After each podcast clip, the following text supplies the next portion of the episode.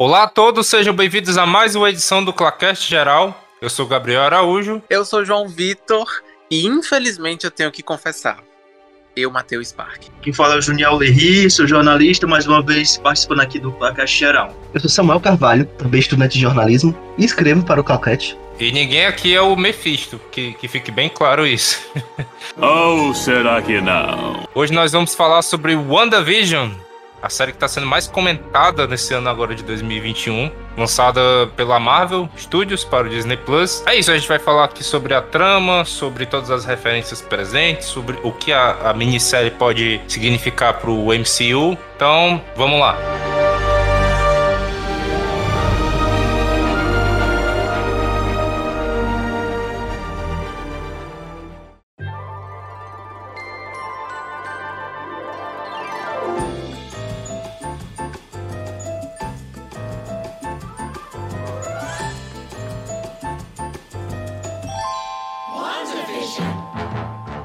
Eu acho que antes da gente entrar na trama em si, acho que é interessante a gente falar um pouco sobre a abordagem estética que ela faz, né? Por décadas. E eu acho muito interessante porque a série é toda baseada nessas sitcoms, né? E aqui, por exemplo, a década de 50, que é onde se inicia a série, né? Ela é muito inspirada no The Dick Van Dyke Show, e na I Love Lucy, né, que foi a precursora das sitcoms norte-americanas. O que, é que vocês acham interessante quando eles mostram essa década? É muito interessante, né, notar que a Marvel está saindo aos pouquinhos das amarras da fórmula, principalmente nessa estética de um seriado que autorreferencia o próprio espaço onde ele está sendo exibido. E é muito bacana, né, que nos dois primeiros episódios as pessoas já vão assistindo com toda sede, né, para que a série decole, que aconteçam coisas mirabolantes, mas são dois episódios bem contidos e que eles têm sim importância dentro da trama, né? É necessário um pouco de paciência, eu acho que WandaVision resgatou um pouco dessa paciência que a TV necessita, né? Porque a gente tá tão acostumado ao streaming, a ter a temporada completa, né? É, disponível pra gente no mesmo dia. E a TV, né, desde, desde o começo, era sobre a paciência de você esperar um próximo episódio. E é muito interessante que os dois primeiros episódios fazem justamente isso, né? Que eles preparam o caminho da série, eles não entregam nada ainda de respostas, né? Ele espera que a gente faça todas as teorias e diz assim: olha, você vai esperar uma uma semana para você ter o mínimo de respostas. Então, ele prende o espectador de uma forma muito bacana. Eu, quando eu fiquei sabendo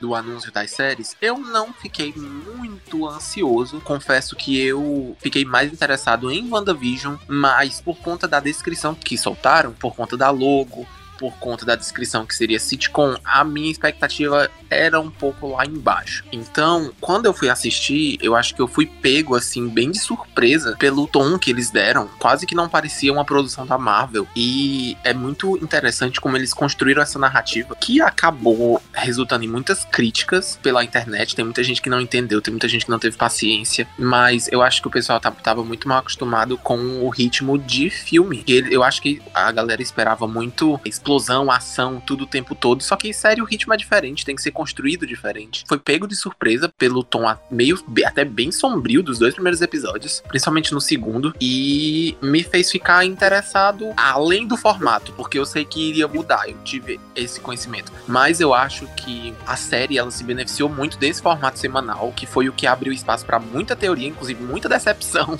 muita decepção que rolou. Mephisto. É, e e, eu, e eu acho que eles poderiam ter feito. Eu, eu, quer dizer, eu não sei, eu fico muito meio assim, meio pra lá, meio pra cá. Porque vocês sabem que os jornalistas que assistiram pela primeira vez, eles assistiram os três primeiros episódios, né? Os dois em preto e branco e o dos anos 70. E pro público em geral foi lançado os dois primeiros apenas. Eu não sei como seria a recepção do público se tivesse sido lançado dos anos 70 junto, logo de primeira, logo de cara. Porque eu particularmente acho o terceiro episódio dos anos 70 um dos melhores da série eu acho o humor, me agra... o humor me... é o que me agrada mais, é o que me faz mais dar risada. Aquela cena da garça é muito boa. Sério, eu me acabo de achar graça. É muito interessante né, notar também a, presen é, a presença do humor na série. Porque, apesar de que o, o, o é muito recorrente né, no, no universo cinematográfico da Marvel, E eu acho que é uma das características, né, que fez os filmes serem tão populares, que é essa presença do humor. Mas é muito interessante ver como o WandaVision explora o humor de diferentes formas, né, é, ao decorrer da, da série. E os dois primeiros episódios, eu acho que uma grande parte da decepção do público foi por conta do humor do episódio, né? Que é aquele humor bem mais inocente e chega até a ser caricato, né? Por conta É Da linguagem- engraçado, né? Exato, por conta da linguagem dos anos 50. E, na verdade, né, foi o que me fez gostar tanto da série, né? Foi eles ressuscitarem a cada década esse humor característico de cada uma, né? E os anos 50, né? Que. Os anos 50, os anos 70, e que teve o. Eu acho que a, a, a grande referência de- desse episódio é o da. ah, a feiticeira. Não. A The Brady feiticeira The é Brady Bunch. a The Brady Bunch, né? Que já, já é uma, uma comédia um pouco mais sarcástica e um pouco ma- mais adicionada com um, um pouquinho de drugs, né? Que os, que os anos 60, os anos 70 precisam.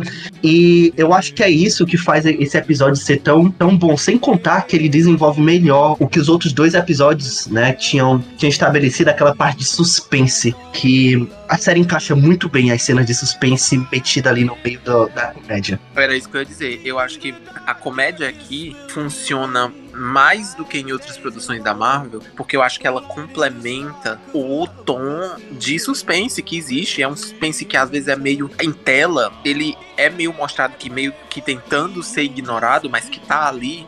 E por mais que esteja, estejam as risadas no fundo, você nota aquela situação esquisita, aquela situação Na tensa. verdade, é macabro, né? Quando, é quando, muito macabro. É quando vem as risadas e a gente sabe que aquele é um momento muito tenso, né? Ou então quando é, a trilha sonora ou as risadas desaparecem totalmente, que isso acontece nesse episódio, né? Que é quando a, a Mônica desafia a Wanda, né? Na, na própria realidade dela. Quando e eu acho cai que. si, né? Exato. Eu acho que, que. Ai, sei lá, pau no cu do público que não pegou. Eu acho a, a grande sacada da, da série, o que eu achei genial, isso mesmo, porque eles meio que te jogam de paraquedas ali, né? Tu não entende muito bem o que, que tá acontecendo. Porque, beleza, tu acha que vai ficar só naquilo, né? Até certo momento de ser esse sitcoms passando a década, a década de 50 ali sendo meio o Dick Van Dyke Show. Aí tem os anos 60 que é meio o Gene é um gênio. Aí tem os Sim. anos 70 que vocês falaram que é na, na vibe do The Brady Bunch. Tem os anos 80 que é, é meio inspirado no Family Ties, que era uma série que o Michael J. Fox participava. Aí anos 90 vai pra Malcolm in the Middle, né? Sim. E nos anos 2000 já tem uma vibe mais Modern Family, The Office, umas coisas assim. Aí você pensa que a série realmente vai ser só nesse estilo, né? Aí quando vai chegando no terceiro episódio é que você vai realmente entendendo, né, o que há por trás de, de tudo aquilo. Mas o que eu acho foda é que eles conseguem é, trazer toda a estética, né, da, da época que eles estão tratando, sem ficar algo muito clichê, sabe? E, e sem também parecer muito. Sem, sem referenciar até demais, sabe? O, o que eles estão pegando como base. Tem Uma pesquisa- identidade, né? Exatamente, eles conseguem ser bem singular, né? de- Dentro da linguagem ali que eles estão homenageando. E eu- É, aí é Bicho, mas não tem como. Não tem como. Eu acho assim. É porque eu, eu me canso com gente burra, sabe? Não te- eu me impressiona a falta de visão de mundo de uma pessoa que acha que uma sé- que a Marvel vai lançar uma série. Gente, a Marvel não dá ponto sem nó, pelo amor de Deus. A Marvel não iria lançar uma série só por uma só, só por lançar.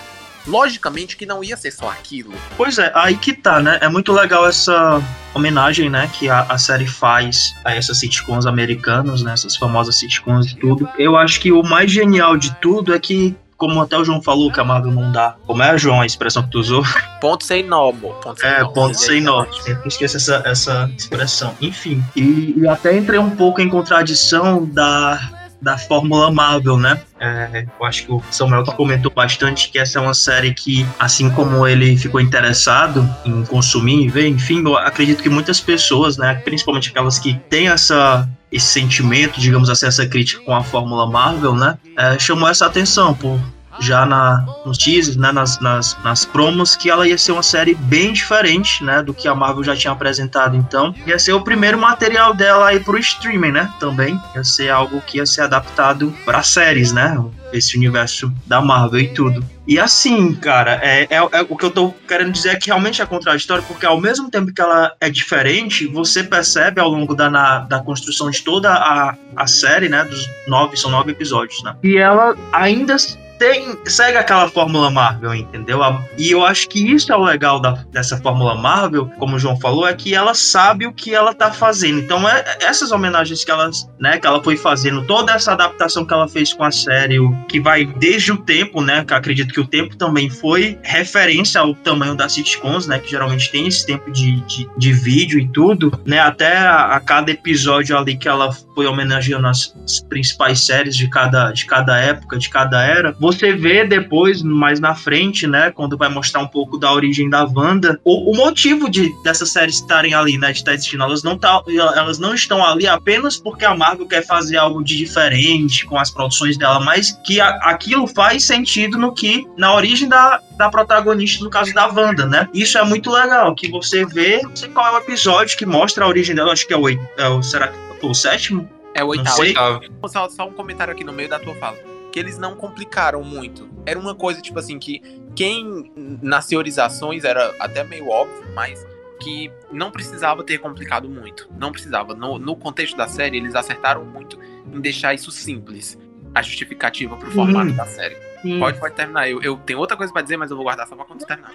Mas era basicamente isso, né? Que a gente vê que é, a Marvel ela consegue essa fórmula, né, dela, ela o legal é ela que, que ela tem esse controle, sabe? Que as coisas não estão ali por acaso, que ela sabe o que ela tá fazendo. Então, o fato dessa série ser diferente, ela não é diferente porque a Marvel obviamente quer fazer algo diferente, tudo, mas faz sentido dentro do que ela tá produzindo, entendeu? Dentro da origem da, da personagem, da protagonista, que no caso nessa série é a Wanda, e foi uma série que eu não esperava, assim, né? Pessoalmente falando que, que ela fosse me surpreender tanto. Eu imaginava que ia ser realmente uma série bem diferente. E eu só assisti por ser fã, assim, da Marvel e tudo, porque normalmente esse estilo de, de série, de sitcom, não é algo. Primeiro, eu já não sou muito é, chegado a assistir séries, né? São poucas as séries que eu, que eu acompanhei ou que eu acompanho. Então, tipo, e ainda mais sendo esse formato de sitcom, assim, tipo, é muito difícil, sabe? São algumas. E, e até remete realmente esse sentimento de nostalgia, né? Porque sitcom me lembra muito, enfim, né? Quando a gente é. Eu, no meu caso, assistia mais quando era criança e tudo. Hoje em dia é algo que realmente eu não consumo. Tem muitas sitcoms realmente muito aclamadas e muito elogiadas tudo, mas não é um tipo de conteúdo que normalmente me interessa. E eu só fui assistir por conta de ser realmente do universo da Marvel. Eu queria ver, né? Fiquei curioso. E foi uma, um- uma série que, episódio a episódio, eu fui me surpreendendo. Talvez não nos dois primeiros, né? Porque eu acho que o primeiro já contextualizou bastante. O segundo eu já achei um pouco, talvez, é, entre aspas, desnecessário. Assim, poderia, na minha cabeça, ser, existir tudo naquele primeiro ali. Enfim, aí conforme foi passando os próximos episódios, é, eu fui gostando cada vez mais, sabe? E me, e me vendo assim, realmente, como o Samuel falou, é ansioso pelo próximo episódio, né? Resgatar essa. essa resgatou esse sentimento da gente estar naquela ansiedade de estar esperando a próxima semana para ter o próprio. naquele horário específico para estar tá assistindo o episódio. Então, assim, realmente foi uma série que me surpreendeu bastante, apesar de alguns furos, né? Que a gente vai estar falando, provavelmente mais na frente. Mas eu fiquei muito feliz, né? Depois também deu Eu, virei- eu vou fazer o Martin Scorsese aqui da, da, da reunião. É, gente, o, o Junior tava falando, né, que ele de início não ficou tão interessado, né, por conta da, da diferença de tom, mas eu acho que até foi algo que eu comentava com o Gabriel no privado, né, que era um dos produtos que eu mais tinha vontade de ver na Marvel, porque representava algo diferente. E,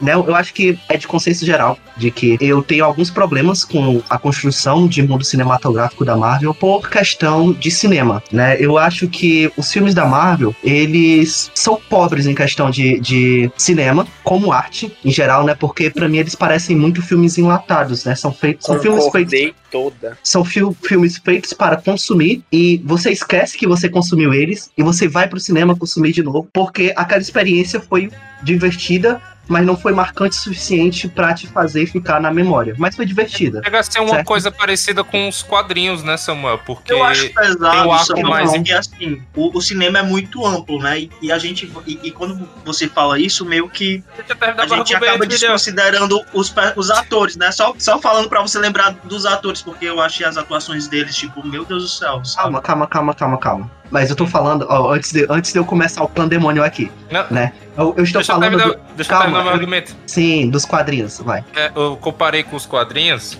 justamente porque nos quadrinhos é muito assim, tem um arco principal que tá acontecendo dentro daquele universo e tem as revistinhas de cada personagem. E geralmente nem todo mundo lê as revistinhas de, de cada personagem, né? Mas, por exemplo, a Guerra Civil nos quadrinhos, né? Tinha o arco principal e tinha a revista de cada um, né? O que cada um tava fazendo durante aquele período. E eu acho que eles tentam até resgatar um pouco disso no, dentro do cinema, né? Mas a gente sabe que não é tão fácil isso- essa linguagem Exato. do cinema. É, sim, continuando. eu- Gente, deixa eu terminar o que eu tava falando. Só um comentário, amigo. Oh, a Deus. melhor, Vai. a, a coisa que eu mais ouvi, a coisa que eu ouvi mais sério Samuel tá ferido, eu acho. dias Tá? é que a Marvel é a maior produtora de filme pra sessão da tarde na nossa geração.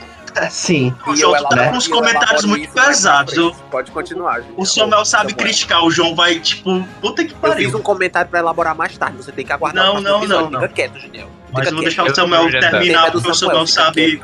Eu acho que fora de adaptação, né, eu tenho muito essa questão de ver cada produto fora do que ele está adaptando, né? Mas como peça de cinema, né, como uma obra de arte que quer passar alguma coisa, eu acho que a Marvel ela está mais para um produto de entretenimento do que um produto de cinema em si, né? Isso não é um demérito, óbvio, né? Eu vou falar isso como não como algo ruim, porque óbvio que existem filmes que são feitos só para se divertir, né? Porém, contudo, entretanto, a partir de que você passa do seu décimo filme, do seu tem 15 filmes no seu currículo, todos seguindo essa mesma forma, eu acho que, pelo menos na minha concepção, né, de como pessoa que está assistindo, além de ser cansativo, é muito preguiçoso. E é uma das coisas que mais me irritam no- nos filmes da Marvel, é essa concepção de mundo que é, é muito bacana, mas que ele não abre espaço pro cinema de verdade, né? Daquelas ousadias de você ter um filme com subtexto, de você ter um filme com uma direção de arte diferente, de você ter um filme com um estilo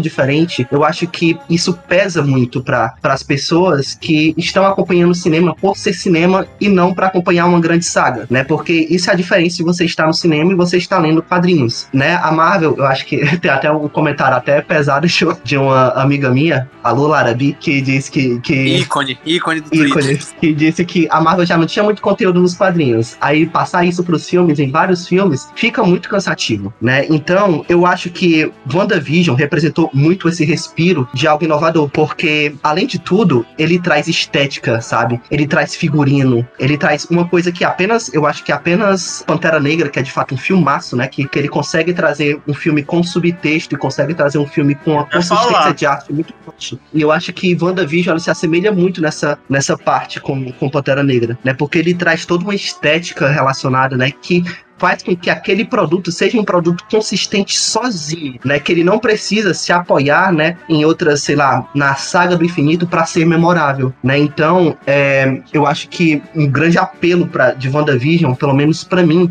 é isso, sabe? Dele ter uma marca e não ser apenas mais um, sabe? Que vai levar você pro próximo nível. Olha, Eu- eu vou dizer, eu não sei se é o mundo acabando, eu não sei se é o, o tempo diferente da praia, que caso vocês não saibam, eu estou gravando da praia. Mas do eu- Caribe.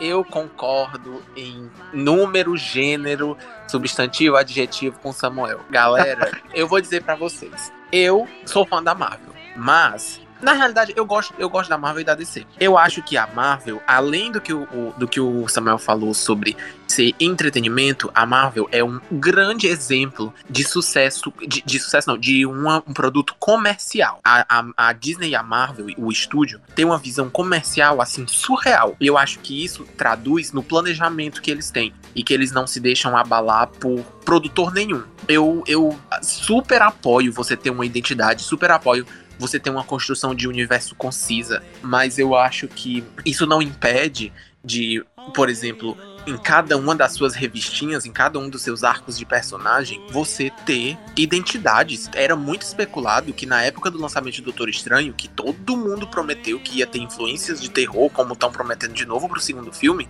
era a hora que eles iriam realmente dar um passo à frente pra produzir filme de gênero. Porque infelizmente a Marvel só produz filme de herói. Ela não, não, não, não, se, não se aventura de fazer filme de herói, mas fazer filme de herói com outros em outros contextos. E eu acho que é por isso que ela perde muito, principalmente em comparação com a DC. A DC você pode falar o que for que realmente em filme ruim tem enganação e promessa e deserto tu, mas é, ela quando ela acerta, ela acerta, sabe? Sim, ela tem muita identidade, tem- os filmes dela são assim impecáveis quando dão certo. Eu queria até Mas- comparar a WandaVision com outro produto, né, de super-herói.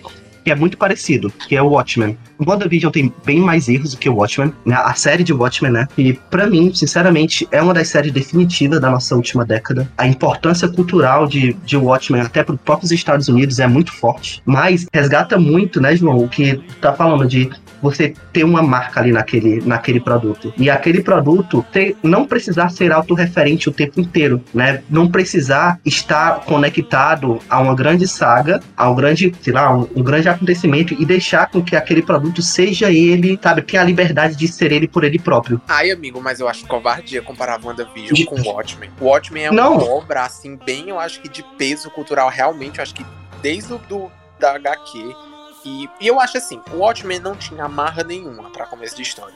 WandaVision tem. Eu acho que Wanda, eu assisti, eu não assisti é, o Watchmen toda, mas pelos episódios que eu assisti, eu completamente entendo. Eu, eu nem sei porque eu não terminei de assistir. Acho que é por causa da correria do dia a dia. Mas WandaVision, eu acho que é, é o momento que eu tava esperando para de, finalmente depois de 5 horas de conversa do Juniel. Eu acho que Vou desligar meu microfone, também não vou falar mais. Tô ouvindo vocês falando aí, eu tô tipo Puta que pariu, vocês estão falando as coisas também. Eu tô só. Eu tô canalizando. Mas a hora que tá o diálogo Samuel e João, eu não tô falando nada. E Calma, vocês. eu tô terminando meu O. Gabriel, que é o mediador, tá aí, ó. Faz a tempo também, nem reclamou. Eu estou canalizando as energias para poder depois. Pois é, eu tô tipo, tá eu tô tipo o Gabriel também assim, ó. Amor, ficar ficar em projeção astral, só enquanto eu termino minha fala, calma aí. É, eu acho que Fogo, WandaVision era o grande momento. E eu discordo do Juniel, porque eu acho que os momentos em que a, a minissérie falha é quando entra a fórmula da Marvel. É, mais ali pro final, principalmente. É, eu Mas aí, eu- João, tu se contradiz quando tu fala que a, a Marvel, ela. Como é a expressão de novo? ela é a produ- maior Sei produtora de, de Não, filmes macho. pra sessão da tarde. Não, não essa expressão, mas no sentido dela saber o que ela tá fazendo. Ah, eu eu não, entendo sim. muito esse ponto que vocês levantam da questão de dos filmes terem a identidade, tudo, essa liberdade, né, dos produtores, dos diretores e tudo. Mas como vocês mesmos falaram, não são todos os filmes que, que acabam dando certo. Alguns são, enfim, são épicos, são memoráveis, não estão ligados ali numa, numa saga, como Samuel falou, mas eu entendo a Marvel, como o Gabriel falou, e como vocês também pontuaram, de fato ela, ela tem esse objetivo de entreter, entendeu? Ela, ela tem esse objetivo de estar realmente fazendo, de ser um fanservice. E a gente não tem como negar que ela, que ela não sabe fazer um fanservice. Também ela realmente é bem entrega isso. o que os fãs estão querendo e ela sabe fazer essa adaptação, né? A gente que, enfim, durante o curso de jornalismo a gente tem disciplina que estuda isso, como a Isso, aquele semiótica, a gente sabe como agora. é complicado fazer a adaptação de livros, enfim, de HQs para qualquer outra coisa, né? Não dá certo. E é algo que a Marvel consegue fazer. E eu, eu,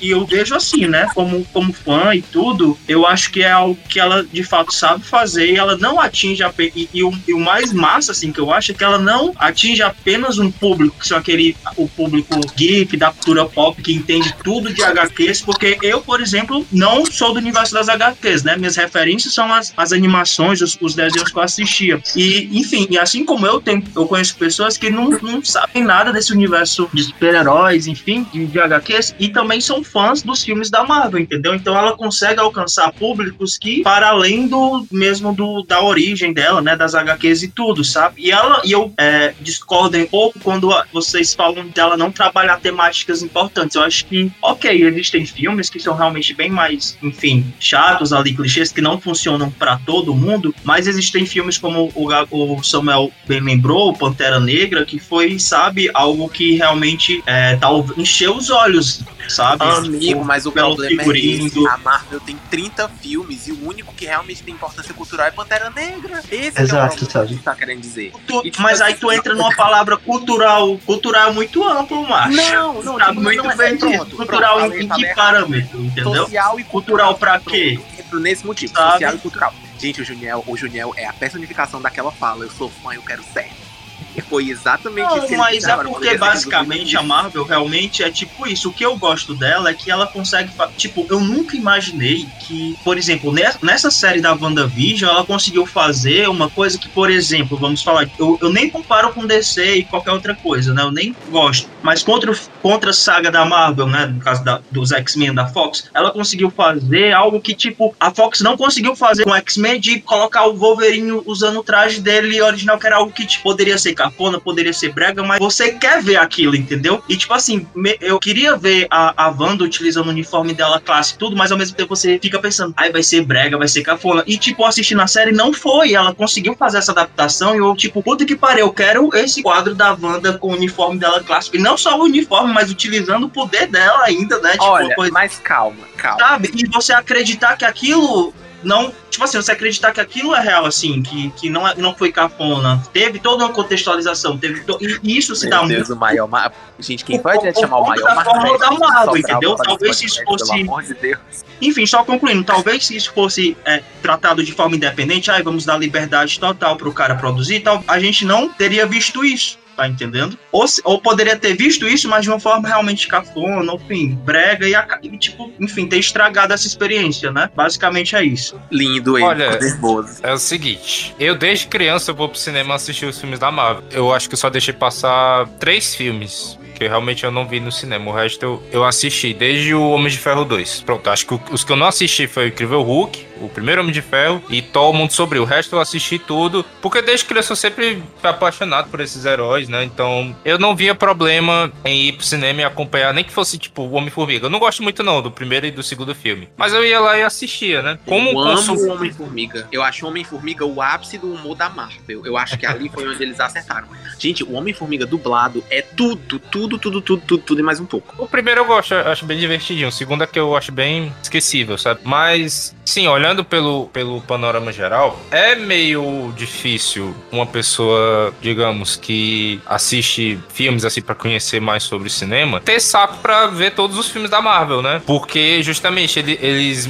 meio que massificam, né? Todos os filmes, por mais que a estética, digamos, mude, a fórmula sempre tá ali, né? De sempre ter um, um arco narrativo parecido, tal. Eu concordo muito que Pantera Negra teve um impacto, nossa, imensurável, né? Pra, pra cultura pop, mas um filme que também que eu vejo muito isso foi o Vingadores, o primeiro, né? Foi a primeira vez, assim, de forma bombástica que as pessoas viram os heróis juntos e já tinham visto os filmes anteriores, né? Do, deles, e isso até foi, foi uma forma deles ganharem tempo no Vingadores. E foi o sucesso que foi, né? Tanto que o, o Ultimato não me deixa mentir, né? Foi só a progressão do, do que foi acontecendo. Mas, sim, os filmes se parecem muito, assim, em alguns aspectos. E, pessoalmente, para mim, isso não chega a ser um problema porque eu me divirto muito, porque eu gosto daquele universo, gosto daqueles personagens. Mas chega um ponto, mesmo eu tendo noção disso, que também me cansa, sabe? Eu acho que o, o, o ápice daquilo foi o, o, Ultimato. Antes disso, o Guerra Infinita, que eu gosto até mais do que o, Ultimato. E um contraste que eu senti foi quando eu assisti o Ultimato e eu fui ver o, Homem-Aranha 2, né? Lá do, do Tom Holland. Tudo, foi... tudo pra mim.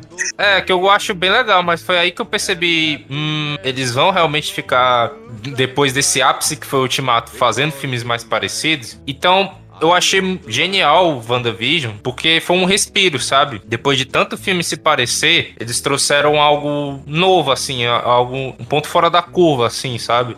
Porque por mais que quando a trama que a gente vai falar daqui a pouco vai evoluindo a ponto de você entender como aquilo tá integrado com o resto do universo, ele consegue balancear bem, sabe? O que a série se propõe com o que ele precisa fazer para conectar ali junto com o universo. O problema para mim mesmo da, da, do roteiro é alguns momentos momentos muito específicos, assim, sabe? Alguns diálogos, cenas que eu acho que realmente não, não precisava ter na, na série. Mas de resto, eu acho que é, é legal quando aparecem os personagens dos outros filmes, né? Se eu não me engano, aqui é o, o Jimmy Woo, que aparece, que é o do Homem-Formiga, que inclusive quando ele apareceu eu nem lembrava que ele tava no Homem-Formiga. Eu fui descobrir porque eu vi uma imagem na, na internet. Aí tem também a. A Darcy. A Darcy Lewis, isso, que ela aparece no, no Thor 1 e do 2. A estagiária no... de sucesso, meu amor. A estagiária. Doutora Darcy. Doutora Darcy, é, respeito. E também tem a participação da Monica Rambeau, né? Que eu nem sabia que, que era ela, né? Até alguém falar o sobrenome e eu fazer a conexão com Capitã Marvel. Mas assim, eu, eu, curti muito a série, porque eu acho que eles conseguiram, como eu falei, balancear bem a, a, a estética proposta com aquela integração de universo. E é isso, gente. Eu acho que eu fui o mais neutro aqui na hora de, de, de contra-argumentar a galera. Gente, mas ó, eu acho que o problema é esse. Os filmes são muito pasteurizados. os filmes eles seguem uma identidade muito única. E eu acho que você vê isso no momento que você assiste Capitã Marvel. Que Capitã Marvel era pra ter sido um filme forte, era pra ter sido um filme importante. E Capitã Marvel é o filme mais esquecível da Marvel. É o pior, pra mim, é de longe o pior filme da Marvel. Porque. Pra, pra mim é o não primeiro ruim. Thor. O primeiro Thor eu Não acho é- muito ruim. Primeiro Thor eu ainda me lembro de algumas coisas. Em Thor se salvou o Loki. E, mas eu acho assim, nossa, Capitã Marvel é muito banana. É muito. Não tem uma coisa. Ah, gente, a coisa mais interessante do filme da Capitã Marvel é o gato. Pensei É que era trilha sonora, porque eu do cinema tava tocando Garbage e Hole, eu tava lá Nem vibrando. lembro. Era só isso que eu Nem me lembro. E é, ó, nossa, e é isso, O sabe? meme dela batendo na velhinha. É tudo. Sério, olha.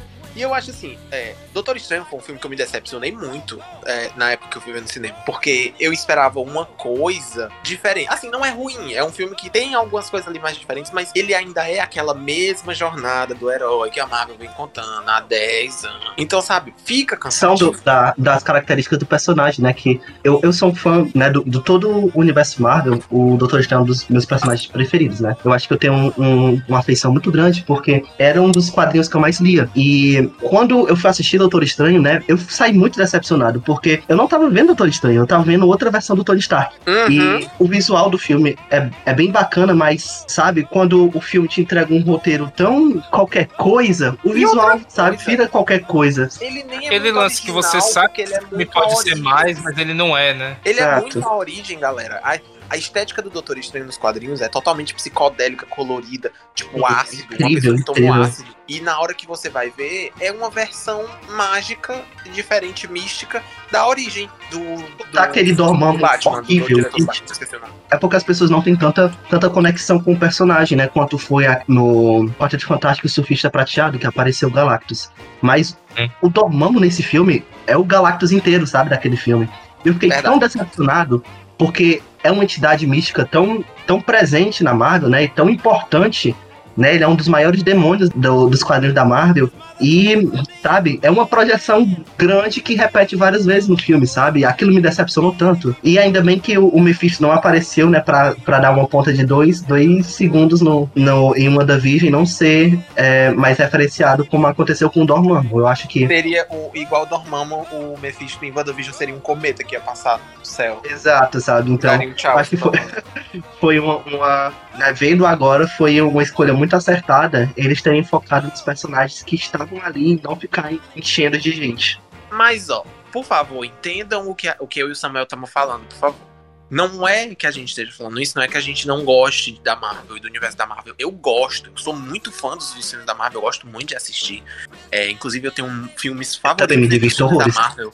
Nossa, é, o, te- o segundo filme, o terceiro filme do Thor, o segundo filme do Capitão América é muito bom.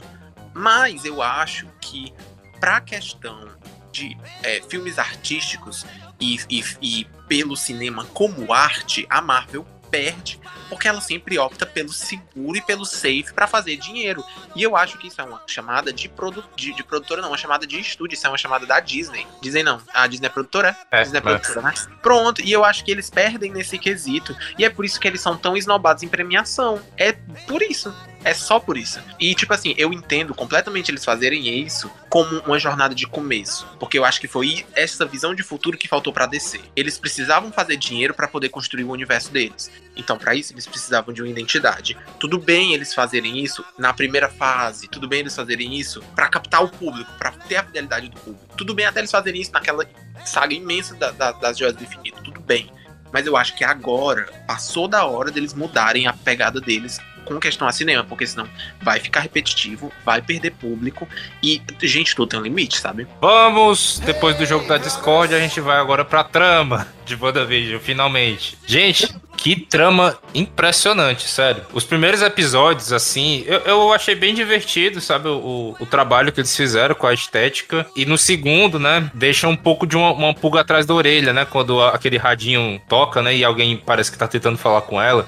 Inclusive, até quando eu tava assistindo, eu pensei que era o Doutor Estranho, né? Eu pensei que, sei lá, ela tava presa em algo e o Doutor Estranho tava tentando salvar ela de alguma forma, né? Foi um trunfo, assim, essa série ter saído semanalmente, justamente porque alimentou essa discussão entre as pessoas, né? Nós aqui mesmo, né? Toda semana que saiu um episódio, a gente discutia no, no grupo, né? Que a gente tem, falando sobre os episódios, o que é que poderia vir em seguida. Acho que isso foi, foi um adendo bem interessante, né? E a, a história em si, cara, eu acho que a, a Wanda sempre foi muito apagada, sabe? Nos filmes. Ela sempre ficou um pouco jogada para escanteio, né? E, e, quem conhece ela dos quadrinhos sabe o potencial que ela tinha. E aí ver finalmente ela tendo seu protagonismo foi muito maneiro. Muito maneiro. E, justa, e, e o o Visão também, né? Que também foi um, pouco mal aproveitado no, nos filmes, tendo os dois ali, não sei quantos minutos de fama, não contabiliza aqui o total da série, mas é muito maneiro. Eu gostei bastante. Vamos combinar que essa é a primeira vez que a Wanda foi adaptada de verdade, né? Pro cinema, porque eu acho que nos filmes da Marvel, a Wanda mais parecia, né? Tinha mais características da Jean Grey do que da própria Wanda. Até mesmo na questão dos poderes, né? Que foi muito, muito reformulado por conta daquele embargo que tinha em torno dos mutantes, né? E por ela ainda ser uma mutante quando os filmes da Marvel estavam em produção. Mas agora aqui, né, que destravaram aí a chave com a Fox, e principalmente, né, com toda a origem da Wanda, que tem a, todo aquele misticismo do, é, dela ser criada, sei lá, por uma vaca, e depois passar pelo alto revolucionário, depois ser filha do Magneto, e depois ela pegar a alma de Mephisto, depois fazer filho, depois ficar louca, depressiva, atacar mutante, é, depois dizer que não existe mais mutante, acaba com a humanidade, sabe? E ela é uma personagem altamente esquizofrênica, sabe? Nos quadrinhos. É, para quem leu é, Vingadores a Queda e Dinastia M, né? E até mesmo HQs clássicas do, dos, dos próprios Vingadores, como Vingadores vs X-Men, sabe que a Wanda ela é uma personagem altamente instável, né? Que, é, por exemplo, no Vingadores vs X-Men, a gata de um lado tava dos X-Men, depois virava a casaca e ia pro lado do, dos Vingadores, porque era o time dela, sabe? E é, essa é a primeira vez que eu vejo que a. a... João! Ele ficou de desestabilizar a gente, João. Perdão, galera, perdão. E outra coisa que é muito interessante no roteiro de, de WandaVision é a presença de subtexto que é outra coisa que a Marvel faz pouco, né? Eu acho que os filmes da Marvel são, são muito superficiais, né? E eles são muito diretos naquilo que ele quer que, que ele quer falar. E WandaVision ele traz um subtexto muito forte sobre depressão e sobre luto, que eu acho que é um dos pontos altos da série, né? E que o roteiro ele fez questão de adaptar de uma forma muito, muito respeitosa sobre os dois temas. Eu achei engraçado antes da gente entrar nesse tema mais sério do luto e tudo, que a própria Elizabeth Olsen, né, falava isso assim, eu vi numa entrevista dela que ela comentava que no set ela se sentia meio deslocada quando viu os outros personagens todos com seus uniformes e tudo mais, e ela se sentia meio que a estranha ali do grupo por não, não ter aquele espaço, né? Não ter um uniforme assim e tal. Eu achei bem engraçado isso que ela falou mesmo, né? A própria atriz também teve esse, essa percepção dela, né? Da, da personagem, do que a personagem poderia ser, e, e aí agora ela teve, né? Esse espaço mais do que merecido nessa série. Ainda bem que tá fazendo assim, né? Bastante sucesso, agradou muita gente, e ainda mais abordando esse, esse, essa temática que é muito importante, né? A questão do luto, como o Samuel falou, também eu percebi bastante isso, né? Principalmente nos, nesses episódios episódios finais, aí quando mostrava de fato a revelação da origem de como tudo aconteceu e estava acontecendo, e, e ver ali, né, esse lado dela ali, a gente sentir mesmo esse luto que ela estava tendo, né, e meio que se identificar de alguma forma com isso. Cara, eu acho que foi até bom que a personagem ganhou mais destaque, que a gente percebeu realmente o grande potencial de atuação da Elizabeth Olsen, sabe? Sim. Porque vai passando as décadas ali nas sitcoms e ela vai se adaptando, assim, o, o físico dela, né? A, a, a, vocalização dela vai mudando de acordo com o, a sitcom ali. E quando a gente vê, né, tudo que tá acontecendo por trás, né? Você sente a dor que ela tá sentindo, sabe? De, de ter perdido o visão, sabe? E ela, pra mim ela destruiu na atuação nessa. Não só ela, série. mas usou. Era até uma coisa que eu tava querendo falar mesmo, que são é, justamente as atuações, né? A gente fala muito dessa questão de uma série de entretenimento e tudo, mas, tipo, a série entregou atuações assim que eu achei, tipo, nossa, né? não sei sei, fiquei não é porque sou fã, mas tipo, foi algo que eu fiquei muito impressionado, né? Não é por ser uma, uma série de ação e tudo mais que os atores vão estar vão tá ali de qualquer jeito, né? E você viu que trabalharam essas temáticas pesadas, né? Sendo uma série da Disney, em alguns pontos até muito pesados, assim, que eu fiquei surpreendido de da Disney estar tá colocando isso. Então, assim, não foi nem uma série só arriscada pra Marvel, mas acho que também pra plataforma da Disney também, né? Eu sou muito fã de toda a temática mística. Então eu, eu, tô, eu fico muito feliz de ver essas pequenas dicas de que o futuro do, da próxima fase da Marvel vai ser baseado provavelmente nessa área, né? Pelo menos parte do Doutor Estranho e tudo, com a participação dos multiversos. E eu acho, tipo, WandaVision, ela principalmente, antes de tudo, tem um esmero estético muito grande. Tudo que a gente vê ali foi feito nos moldes do que era feito na época. Isso é muito importante para quem assiste, às vezes não traduz, mas você vê até na forma forma que, a, que os personagens falam que muda. A Elizabeth Olsen tem. É, ela não fala daquele jeito que tá aí na, nos anos 50, nos anos 60, mas principalmente, né? Porque nota que tem aquela forma de falar mais antiquada, aquela forma mais exagerada e over the top que tem que tinha nas sitcoms da época. E WandaVision consegue trazer isso de uma forma muito, muito legal, muito bem feita até pra gente. E talvez Talvez não, com certeza foi por isso que muita gente não entendeu. Eu tô falando isso assim porque eu me perdi, tá, galera? Eu não sei do que, que a gente tá falando, eu ouvi vocês falando, eu, tipo, meu déficit de atenção atacou. Os mas... subtítulos que o, o Samuel tá falando são aquelas. Ah, pronto, pronto. São os intervalos que entravam? Ou não? Não, não, não tô falando não, do subtítulo mesmo. Da, ah, sim. Texto. Lembrei o que eu ia dizer. Não, porque também tinha os intervalos, né? Tipo, aqueles comerciais bem... que apareciam, que eu também achava, meu Deus, super genial. Você ficava tentando entender qual era a referência que eles estavam querendo fazer ali. Inclusive, quando ela vai perdendo mais o controle da situação, os comerciais também vão dando uma bugada, né? Quando tem aquele meninozinho na, na praia, né? Que Nossa, na prática era ele pesado. Pois é, esse menino na praia eu achei bem pesado. Eu achei até um recurso legal deles estarem fazendo isso, uma forma de tratar um assunto pesado de uma forma mais leve, assim, né? Por ser talvez. A metalinguagem, a metalinguagem de WandaVision é um dos pontos altos. A forma que eles introduziram os, os intervalos e como isso faz callbacks para a história da, da própria personagem é muito bom. O forte de WandaVision é uma coisa que no universo da Marvel falta muito que é desenvolvimento de personagem. E principalmente pra Wanda, que era uma personagem coadjuvante, que não tinha muito tempo de tela, o, único tempo de tela que ela tinha, basicamente, era trauma, perca, é, romance com visão, que terminava em mais trauma e mais perca ainda. A forma que eles escolheram abordar isso em uma minissérie foi a melhor forma que tinha para tratar uma personagem que provavelmente vai ser muito importante mais pra frente. Tratar de uma personagem tão complexa e tão sofrida, o tempo que você ganha em uma série é bem mais interessante de se trabalhar. E WandaVision conseguiu fazer isso bem. Não vou dizer que fez tão. que, que fez muito bem, porque teve aquele. Não sei se vocês viram. No Twitter até meio que viralizou, muita gente viu, de um sketchbook, de, um, de uma cena que foi cortada de WandaVision. Tu viu nessa mapa? Tá aquela cena que ela entra, que é quando ela tá fazendo, passando pelas memórias dela com a Agnes, que ela vai pra cena que ela invade a Sword pra recuperar o corpo do Visão. E tem um diálogo na cena que é basicamente ela indignada porque o pessoal só se lembra da morte de outros Vingadores e não do Visão. Porque o Visão é esquecido, porque o Visão é completamente deixado de lado por ele, basicamente por ele não ser um ser humano e todo mundo só falava do Tony Stark. E eu acho que esse tipo de cena faltou um pouco mais. WandaVision é uma série que tem muito coração, muito mais do que todas as outras produções da Marvel. Mas eu acho, logicamente, isso aqui, eu adorei a série, eu acho perfeita, mas eu acho que se tivesse um pouquinho mais. Porque eu acho que as cenas que tem são tão bonitas, são tão bonitas, e é muito ruim você ter que esperar oito episódios para nos dois últimos episódios você ver aquele tipo de cena. As cenas são muito bem feitas, mas eu acho que a gente tá conversando só agora sobre o início da série, né? Acho que eu tô me adiantando. Eu acho que é isso. O forte da, da, de WandaVision é realmente o desenvolvimento de personagem, que é muito bem feito. Muito, muito bem feito. Pros dois, pra Wanda e pro Visão. Mais pra Wanda, né? Logicamente. Mas eu acho que foi muito acertada a escolha pra minissérie. João, mas eu vou te contar.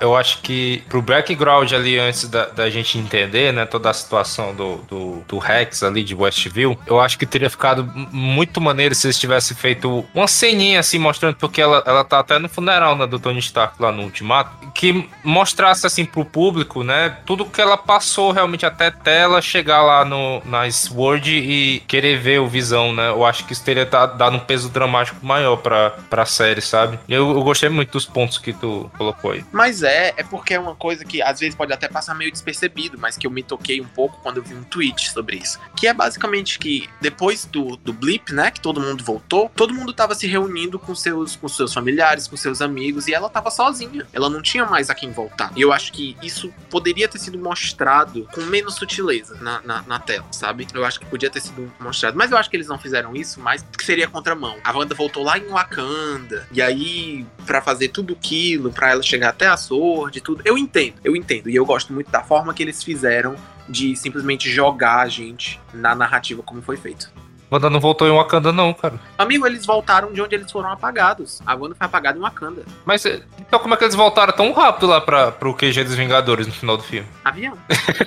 Pegaram um trem. Gente, o Doutor Estranho não, não, não transportou todo mundo pro mesmo local? Que falar, cara? Ah, é mesmo, é mesmo, é mesmo, é mesmo. Teve a batalha, teve a batalha final. Verdade, verdade, verdade, verdade. Olha o jogo tentando É, encontrar um pois pronto, ó, foi pronto. Eu tava tentando passar um pano, mas olha aí, ó.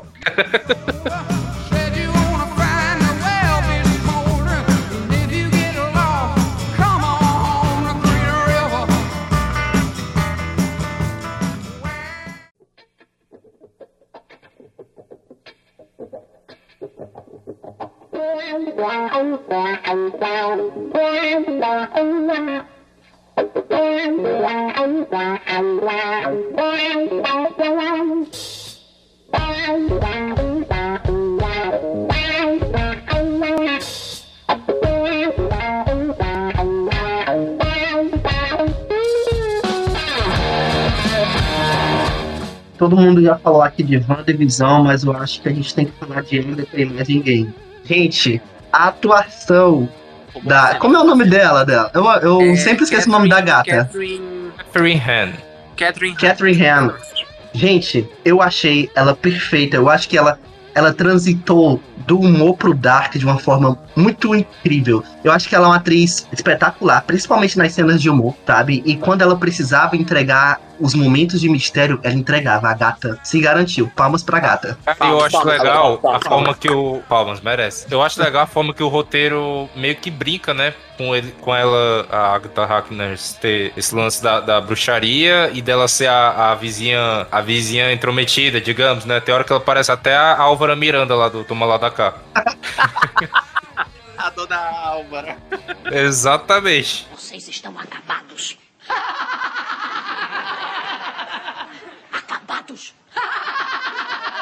Mas é, cara, é muito foda. E, e é muito louco também tu perceber que ela já fez um monte de coisa famosa antes e ela passou muito batida, né? Sim. E agora que ela teve um destaque, cara, te deu pra ver que ela realmente é uma baita atriz, cara. Eu gostei muito Inclusive, do- Ela dela. é muito boa. Eu fico impressionado. Gente, eu fiquei mais impressionado ainda quando eu soube que foi ela que fez a voz da Doutora Octopus no Spider-Verse. sim, assim. E, e aí tu para pra pensar que ela, esteticamente a personagem parece com ela, né? Ela é, ela é uma atriz muito versátil, muito versátil. E olha, eu vou te dizer, ela é muito. Gente, ela é muito engraçada. Ela é o lance do, da comédia Porque física. eu já vi vários filmes com ela, várias coisas, mas eu não lembro de, de nenhum assim, sabe? O que explodiu a minha parece- cabeça foi que eu fui pesquisar e eu descobri que ela fez teste pra ser a Pen no The Office. E aí acabou ficando Ela fez, com a. ela, ela, ela fez uma sitcom. Ela fez uma sitcom conhecida. Qual, eu só não me lembro qual foi. Mas eu então, tipo, o foi. trabalho dela mais memorável, entre aspas, assim, é o do WandaVision, então ela não tem nenhum outro trabalho assim que a pessoa. Não, teve uma minissérie que ela fez Ela chamada tem- Miss, Mrs. Fletcher. Foi muito bem elogiada, Não, né? mas, tá. Se eu não me engano, ela Parks fez Recreation, and não? Recreation. Eu, Eu- Exato. A impressão É, que eu tenho é que eu conheço ela de alguma outra grande produção, sabe? Alguma coisa assim, memorável, mas eu não lembro. Bicho, eu não sei, mas aquela cena, acho que é do oitavo, é do episódio inspirado em Modern Family, que ela chama as crianças pra casa dela, diz assim, eu não vou morder vocês. Aí corta pra ela dando entrevista. Eu já, já mordi uma criança uma vez, na verdade. É muito bom, cara, os caras. Tá também, né? Que eu acho que todo, todo elenco de apoio tá muito bom. Eu acho que as crianças são muito fofas. Que faz o, o Mecano e o Celery, né? O e o Tommy. A criança que faz o Wiccan. Gente, eu sou apaixonado por aquela criança. Desde que ele fez Residência, é, Residência Rio. Residência Rio. Ele usa óculosinho, né? Ele é muito fofo, Ele é socorro. muito fofo. E ele, e no episódio de, do Halloween, que ele, tipo, falou com a câmera, ele é muito engraçadinho. E ele te- ficou até o, o meme, né? O Gay Judgment. Ele olha, é muito bom, é muito bom. A escolha, o casting dessa série foi muito bem feito. Dá até uma dorzinha saber que, tipo, quando eles voltarem, não vão ser os mesmos atores, né? Porque é, vão ter que ser mais velhos pra participar de Jovens Vingadores, né? jogadores. Aham. Não, e, e a grande surpresa, né, da, da série, que é o Pietro aparecer, né? começa aí uma das coisas negativas da série, né? Que não é nem a especulação dos fãs, mas da Marvel entregar, sabe? Vou fingir que eu vou entregar agora. Esse momento vai, hein, galera? Agora nós vamos, sabe, colocar aquelas pessoas que vocês sabem que vão, vão vir, né, no futuro. Vem Eles vão fazer Pareceu o isso, Ronaldinho. sabe? Pareceu o Ronaldinho Gaúcho, cara, quando fingia que ia fazer um gol e não fazia. em termos de narrativa, talvez não prejudique tanto. Mas quando você pensa que o universo, que eles, que eles priorizam a construção do universo, isso pesa bastante, sabe? Pra mim, esse, esse vou entregar e esse vou não vou, que pra mim é uma das coisas que mais. Ai. Sabe que, como é que eu posso dizer? Que mais dá um sentimento negativo pra WandaVision, né? Eu acho que o último episódio eh, tem também um, um problema que muitos dos arcos, eles ficam em abertos, né? Eu acho que era uma série que tinha tudo pra ser fechadinha e deixar, sabe, a pista para o próximo, sabe, o que é que vem aí, mas ela deixa muitos arcos em aberto, sabe? Ela não, não indica o que acontece com os, com os filhos da Wanda, sabe? Ela fica nesse vai, sabe, vai no voo de, de mutantes. Eu acho que eles nem precisavam ter chamado o Evan Peters pra essa série, já que eles não iam, já que eles não iam fazer, sabe, que o que a gente queria que eles fizessem. Eu Acho que é isso. Amigo, não É, me eu acho que eu acho que aí foi uma das forçadas da série em pelos episódios serem semanais, fazer a galera teorizar, né? Eu mesmo quando eu vi ele, eu, caralho, eu fiquei teorizando que a Wanda tinha pego o universo lá da Fox integrado junto, que agora ela tava meio que mesclando as realidades e acabou que nem foi isso, né? Realmente, poderia ter sido o próprio ator que fez o Mercúrio desse universo, o Aaron Taylor Jones. Poderia ter sido É. bem mais legal. Eu não, não me importo. Eu, eu gosto dessas, dessas, tipo, haha, te peguei da Marvel, eu gosto. E eu acho, eu acho que é porque o pessoal viaja muito. Eu já sabia que a- não tinha maneira, de maneira alguma, a Marvel ia integrar aquele universo completamente bagunçado dos X-Men no cinema ao universo deles. De forma alguma, ela não iria. Então, eu acho assim, foi mais uma forma, tipo, agora eu digo, é o Juniel, o que o Juniel tá me dizendo. Ele é fã, ele quer service. Então ela deu isso. Aí, tipo assim, se, agora é, é aquele print. En- Enche o cu de expectativa e depois fica triste por aí. Quem criou foi vocês, e ela não disse nada, não. E aí, eu não, eu não o acho. Evan Peters, eu acho que ter trazido pro Evan Peters, eu acho que foi, foi um, erro, um errozinho sim, João, sabe por quê? Porque, ai, sabe? Você ter ali o personagem nas mãos, sabe? E não é nem desperdiçar a chance. Mas fica uma coisa solta, sabe? Fica gratuito, fica um, sabe? É por nada. se aquele personagem, se aquele personagem tivesse aparecido e não tivesse aparecido, a história teria andado da mesma forma. Entende? Amigo, mas eu acho assim, se fosse um personagem interessante, por exemplo, se fosse o Magneto do Michael Fassbender, por exemplo, se tivesse sido utilizado dessa forma, eu não gostaria, porque eu acho um personagem realmente interessante que poderia servir algo mais pra frente. Mas o Mercúrio do Evan Peters, se ele fosse integrado pro, pro filme da Marvel, ele não teria relevância nenhuma. Então Eita, acho peraí, cara, ele é bom, cara, no filme dos X-Men é eu- legal. É, cara, Cacete, mas Se for pra tirar alguém além dos X-Men, ia ser ele, macho. Tu é doido. Não, não sei lá, não, não, não, não me importa. Eu acho que é porque a série tem problemas maiores que chamam minha atenção do que isso. E eu acho que a, a série aqui tem, do, pra mim, tinha três, mas eu esqueci de um. Então daqui pro final do podcast eu me lembro do terceiro. Tem dois problemas. O primeiro é aquele episódio de Halloween, que eu acho Uhum. fraco, fraco, fraco, fraco. Cara, eu, eu adoro esse episódio do Halloween. Ironicamente, tem a presença do Evan Peters. É o único com a presença do É. do Evan Peters. É. É o não, episódio do Halloween foi o melhor. ele aparece em outros ele- episódios. ele- não, tipo assim, com- não, amigo, é só esse. Ele aparece no final do outro episódio, do último epi- do episódio anterior, e depois aparece no episódio de Halloween. Aí a Wanda atira nele e não, Acho não, mais não aparece mais. do Halloween que a gente tem eles utilizando o uniforme clássico, cara. Não, Esse mas- episódio Nossa, é eu, amei essa referência, Eu cara. amei A cena- essa, a cena essa é referência boa. salva o A episódio. cena É é boa, mas não salva o episódio. É o episódio Ai, mais salva, chato. eu quero O um episódio quadro mais com, chato. com aquela. E ainda ela não só utilizou o uniforme clássico, mas ela ainda utilizou os poderes dela como uniforme clássico. de pra mim podia ter sido uma hora o episódio, uma hora o episódio a Wanda com aquela roupa, cara. Eu Com aquela roupa Cara, fosse, se genial. fosse uma hora só Genial. um lado pro outro com aquela roupa, seria mais interessante do que o verdadeiro episódio. Que foi chato. A- Os Eu únicas, as únicas cenas que prestaram foram. As cenas que prestaram O- foram. E o eles Jackman como Wolverine utilizando o uniforme também no Halloween. Só O que, isso. é que essa gay tá falando, pelo amor de Deus? Olha. Enfim, as cenas que prestaram desse episódio foi a referência deles com, com o uniforme, o Visão encontrando a- as pessoas lá estranhas, Westfield. né? É, em, em suspensão. E no- o final, que a Wanda expande tudo. Pronto. Pra mim, é basicamente só essas cenas que prestam. O episódio é bem chatinho, bem fraco. E o outro defeito que eu acho que a série tem é são mais pro final, principalmente, é, e mais saídos da boca da Agatha, que são os diálogos extremamente expositivos Positivos. muito expositivos. Em específico, a- aquela cena que quando, de quando ela aparece no, no- calabouço lá dela pela primeira vez, no porão dela pela primeira vez, que ela explica as magias e tudo, me incomodou de início, mas agora não tanto. É, deu pra catar um pouco a intenção da personagem. Mas o final do episódio, quando depois que ela sai das memórias, que ela tá, tipo, lá voando, segurando as, as, as crianças, eu achei completamente desnecessário. Aquela fala dela de, falando sobre é, que isso é magia do caos e isso faz de você um feiticeiro escarlate. Eu achei desnecessário, eu achei fraco, eu achei que ficou caricato. E eu acho que eles fizeram isso só, pelo, só pela estrutura de precisar de ter um plot twist ao final de cada episódio. Eu acho que foi simplesmente por isso. Porque eu acho que se essa revelação ficasse só no. O que é que vocês estão rindo? Tô falando alguma piada aqui? Samuel passou atrás da câmera. Ai, eu não vi. Pô, foi a cara dele, cara. De tipo, meu Deus, eu tô sendo gravado.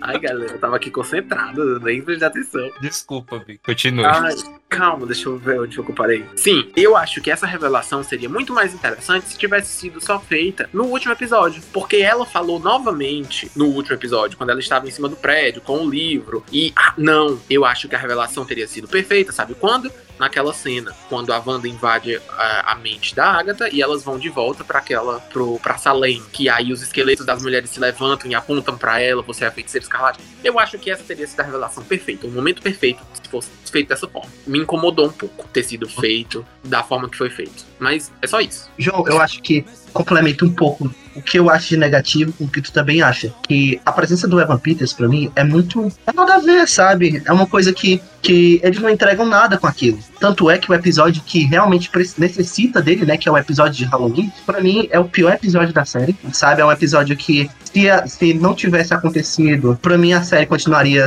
conseguiria andar da mesma forma. Alguns personagens, pra mim, no- na série também são super desnecessários, como o, o James Wu. E eu acho que a Darcy não. A Darcy, eu acho que ela Epa, Ela é ok. lá. ah, mas ele. João não faz nada, sabe? Se, Amigo, se botassem. gosto dele, dele. É, ele é legal, mas tipo, sabe, são, são personagens que são desnecessários, mas e que poderiam, sabe, ter aprofundado em outras coisas na trama, e eles estão ali, sabe, por um puro service que não vai a lugar nenhum. Esse é o meu grande. cena, né? Exato, sabe? É uma série curta, é uma série de formato de sitcom. Certo? eu Então, tipo, assim, ó. 25 minutos pra você gastar em personagens que não vão a lugar nenhum, pra mim é um defeito de roteiro, sabe? Amigo, então, mas eu acho que a presença do Jimmy Woo é mais uma coisa inevitável. Porque, querendo ou não, pra um evento daquele tamanho, a presença do FBI era inevitável. Ele tinha que estar lá. Quer dizer, alguém do FBI tinha que estar lá. E nesse caso, já que eles, o universo já tem uma pessoa conhecida dentro do FBI, o útil é o agradável, sabe? Joga ele lá, ele era um personagemzinho engraçado e tudo. A dinâmica dele com a Darcy e com a. Com a Mônica. menina, com a Mônica é muito boa. Eu gosto, eu gosto dele. Eu gosto do núcleo fora do Rex. Ah, inclusive, Eu acho bem mais ou menos. Eu gosto, eu gosto da, da Mônica mais ou menos. Eu achei um pouco forçada a forma que ela, que ela adquire poderes, né? Que Pronto, É, pronto. é. É uma coisa bem- É menos. O, o meu problema com a Mônica é mais o lance do luto dela. Porque ela se identifica, ela consegue entender mais a Wanda por conta do luto. Ela também está passando por um luto. E eu acho que isso fica meio raso na história. Sim. Ele, ela tira, ela tudo bem, a história é sobre a Wanda e tudo, mas não, não mataria e daria até mais credibilidade pro que a personagem quer fazer se tivesse sido explorado um pouco disso. e pontos importantes que poderiam ter sido explorados foram dado local a serviços que não vão a local nenhum. Entendeu? Esse é, o- esse é, a minha- é o meu grande problema. E, é, de fato, os diálogos expositivos do finais são bem, né? Eu acho que, que até distou um pouco com, com o episódio passado, que teve diálogos expositivos que foram muito bem colocados, né? Então, decai muito. Eu acho que o último episódio é um episódio legal, mas é um episódio que não fecha tão bem a história. O que, é que vocês acham? Eu acho que se comparado com a densidade que o episódio anterior traz, né? O último ele, ele já vai querer ser um pouco mais dos filmes, né? E aí, por conta disso, tem alguns momentos, tipo assim, eu acho a briga do Visão contra o Visão meio, sabe? Eles, gente, eles usaram um dos personagens, sabe, mais icônicos da mitologia do, do Visão, que é o Visão Branco. Eu fiquei muito feliz quando ele apareceu, mas é um personagem que ele apareceu, ele teve aquele momento fofoca, né, com, com o. com o Visão. Gente, e ele foi embora. Não, o Visão. Gente, Não, é Eu sou o Visão. Branco. Tchau! O Visão, eh, o Visão, ele simplesmente deu um discurso no Jutsu. Eu acho que ele assistiu Naruto, a Wanda assistia é, sitcom e o Visão assistia Naruto na infância. E ele simplesmente veio assim: ah, ele é muito poderoso, não vou conseguir derrotar ele. Mas tu sabia que eu não sou o verdadeiro Visão? Você já, já ouviu a teoria do navio de Teseu? Ele apela pro discurso, sabe? Eu, eu, a gata vai Mas- embora. É tipo, quando tu, é tipo tu ser assaltado e tu discutir com o bandido, mano. Justamente. Teseu, meu amor, você não precisa disso. Não faça isso. Sabe, ele simplesmente ele foi embora, gente. Ele vai aparecer depois, talvez. O, o Visão, ele foi justamente, o Visão Mas Branco sabe- só como uma coisa pro futuro, porque ali ele não, ele não fez nada. Nenhuma ameaça. Exato, sabe? Nenhuma ameaça ele foi direito. Em vez de trabalhar essa ameaça de uma forma, pelo menos, sabe, mais concreta, ame- de fato ameaçadora, né? Pra, sei lá, que pelo menos eles tivessem um embate, que no final ele, ele percebesse e tudo mais. Mas é tão jogado de uma forma tão, sabe, tão rápida que a gente tá vendo que eles têm pressa pra acabar aquilo, porque só tem nove episódios e o episódio só tem 40 minutos no máximo. E é feito de, de qualquer forma. Eu acho que esse é o meu grande, sabe, a minha grande decepção com o episódio final, sabe? Ele Eu, não dá. eu tive uma, uma sensação de que que eles iam se integrar em alguma hora, né? Já que o Visão não existia, dentro do Sim. Rex, né? Mas acabou que não aconteceu isso. Gente, a minha maior decepção foi a pessoa que inventou a teoria de que os episódios iam ter uma hora. Porque toda semana era isso. Toda semana. Ai, próxima semana o episódio é de uma hora. Próxima semana. Agora episódio vai. é de Uma hora. Agora vai. Agora vai. Vem aí. E nunca veio. Assim, eu não. Eu acho, eu não Não, acho. Eu, eu vi uma galera falando que não ficou muito satisfeito com o final e tal. Eu gostei, eu gostei. É, tipo assim, desde, desde o início da, da série, tinha muita. Tinha, tinha alguma, alguns spoilers certos que iam acontecer. Um era que o Magneto, ou Doutor Estranho, ia aparecer. Ia aparecer em determinado momento. Tinha até a teoria da Dory, que ela era fulana de Uhum. tal e tal. E eu acredito que a Marvel não fez é, as coisas seguindo a- as teorias do pessoal. Mas eu acho assim, eu sou o tipo de pessoa que, quando eu sei de uma coisa e aquilo acontece, não tem graça. Porque tem gente que gosta de ver o spoiler e fica mais animada ainda quando vê na tela aquilo acontecendo. Eu não gosto. Tipo assim, tudo bem, aconteceu, às vezes é irrelevante. Então eu gosto mais da surpresa. Então, por não ter seguido o lance do Mephisto, por não ter seguido o lance, é, tipo, Doutor Estranho aparecendo e tudo, etc, etc, me agradou. E eu acho que me agradou mais ainda porque eles focaram na no fechamento daquele arco da personagem. Porque aquilo era uma história de personagem. Não, não haveria outra forma de encher de ação pra fechar uma história que estava sendo contada desde o início sobre ela. Era ela que teria que fechar aquilo. É, tinha que ter uma resolução sobre o arco dela. Então, eu gostei. A cena final pra mim foi linda, foi muito bem colocada. A ação realmente é mais ou menos. A ação realmente é bem mais ou menos. Eu acho que poderia ter, ter tido uma ação bem melhor. Poderia ter tido um embate entre o Visão Branco e a Wanda, de forma que ela ficasse confrontada, porque ela, está, ela tava enfrentando o, corpo do marido dela e tudo. Do Sabe a lá. sensação que me passou o Visão brigando com o Visão Branco? O, no Logan, quando o Wolverine briga com, ele, com o clone dele. Ah, mas pelo menos em Logan tem porrada certa, furada Exato. no bucho. Não, sim, eu Tipo- sei, mas é aquela coisa de tipo, o roteiro cair numa preguiça de, ah, o, o embate do, do herói vai ser contra um- o alter ego dele, sabe? Uma, uma coisa nesse sentido. Então tem umas referências também escondidas ne- nesse último episódio, como por exemplo, no. Quando tem uma hora que a câmera mostra o cinema, e aí eu o, o Tá o filme, maravilhoso. é, também, mas tem uma lá que eu, eu não sei se tu sacou, que é, é, que tá escrito Lágrimas na Chuva. Faz uma referência ao Blade, Blade Coloque- Runner. colo- Blade Runner. é, lágrimas na chuva. Coloque fun in dysfunction, né? Uhum. Coloque a diversão em disfunção. Eu, Isso eu- aí. e vai ser até o título da minha crítica. Sim, pois é. Aí eu gostei da forma que foi finalizado. E eu acho que. Ah, o Samuel tava. Quando o Samuel tava falando do episódio de Halloween. Gente, eu acho que tem tudo de errado nesse episódio. Eles até repetem a cena do Visão. Do Visão, que ela vê o Visão morto. Eles repetem com o, o Mercúrio e não tem o mesmo impacto. É, é- é até. Não, não é bem feita, sei lá, ele tá com aquela maquiagem cinza, estranha. Não gostei. Vocês sabiam que a roteirista dessa série, a Jack Schaefer, ela também escreveu Viúva Negra? Não, É. olha. Viúva Negra Nossa. que vai sair agora, o roteiro foi dela. Zero expectativas pra esse filme, inclusive. Deve que seja legal. Acho que a Viúva Negra ela merece um bom filme. Não, Acho que é uma, é uma das personagens. Com certeza, com certeza. É uma das personagens mais subestimadas da, da Marvel desde o princípio, sabe? Eu acho que a Marvel sempre destratou as personagens femininas. Eu acho que pelo menos WandaVision foi um, um ponto fora da curva, porque as personagens femininas da Marvel são muito, muito jogadas de escanteio. E Sabendo eu mais acho que. respeito com o passar dos filmes, né? Pois é, né? Mas devia ter sido desde o princípio. Mas enfim. Uhum. E eu acho assim, É. esse filme da Viúva Negra com certeza vai trazer alguma coisa pro universo, porque eles não iam fazer assim, um filme de uma personagem morta e é isso aí. Pois é, isso- e é, é isso, é isso que eu fico até me questionando, né? Porque foi tão tarde assim pra personagem receber um filme, né? Mas, enfim, não- a gente tá falando aqui é de WandaVision, né?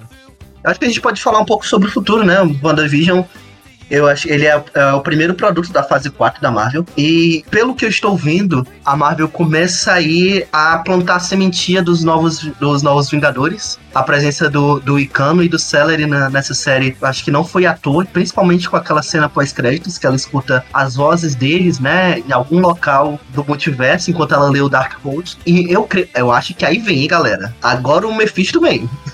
eu, eu espero que venha. Dessa vez eu espero que venha.